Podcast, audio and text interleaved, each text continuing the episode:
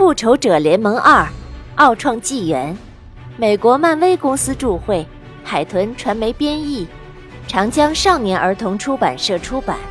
播读：安娜妈咪布兰德。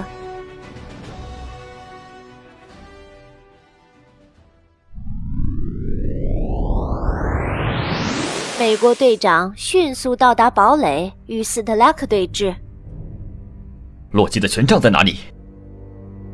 不用担心，斯特拉克回应道：“我会交给你的。”此时，变种人双胞胎中的一位女性一直站在美国队长身边，低声轻语。他无法集中精力去听他说什么，他的过去在眼前不断闪现，接着。他眼前一黑，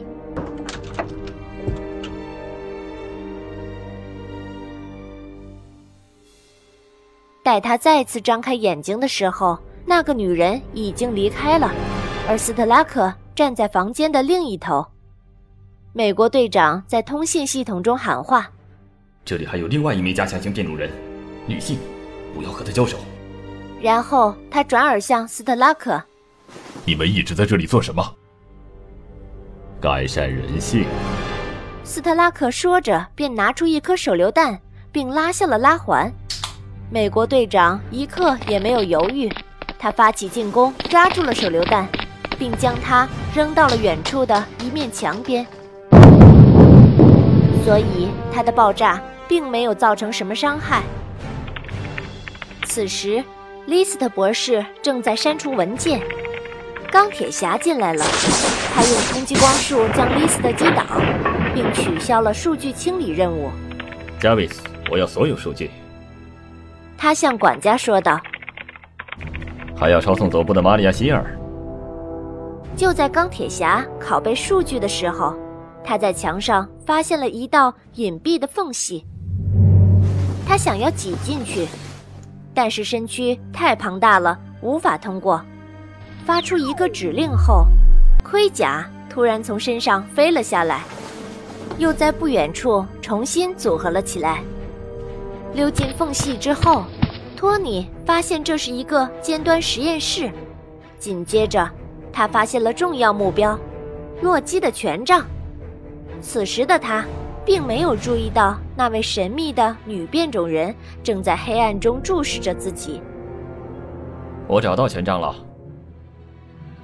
托尼在通信系统中通知大家，接着便用力扯开了周围的管线，将它拔了下来。他们的任务完成了，复仇者们登上了飞行器。托尼·斯塔克驾驶着飞行器划过天空，加维斯将飞行器锁定在着陆航向之后。托尼转过身看着托尔。他此时正小心翼翼地握着自己弟弟的权杖，感觉不错，对吧？托尼问道。自从神盾局解散之后，你一直在寻找他，他会给这一切画上句号。托尔说。托尼点了点头。我和班纳会在那个东西回到阿斯加德之前去看一眼。之后，他看向托尔，以期得到确认。这样你没关系吧？就几天，到告别派对那天就好。那时你还在吧？当然了。托尔肯定的说：“赢得胜利就得狂欢庆祝才对。”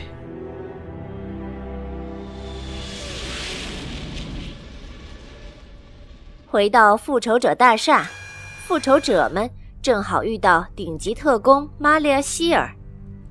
斯特拉克现在怎样？美国队长问。在北约组织那里，希尔答道。那两位加强型变种人呢？希尔将一份文件递到美国队长手中。汪达和皮特洛·马克西莫夫是对双胞胎孤儿。皮特洛有非同寻常的移动速度，希尔说道。汪达则能通过神经元操纵影响到人的大脑，他们是自愿成为试验品的。美国队长不禁皱起了眉头。他们还会再来的。复仇者们回到复仇者大厦后不久，钢铁军团也回来了。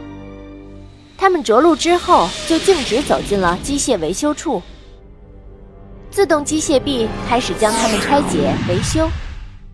其中一只机械臂把一个泼了酸液的士兵的损伤面板拆了下来，将它扔进了废料堆里。《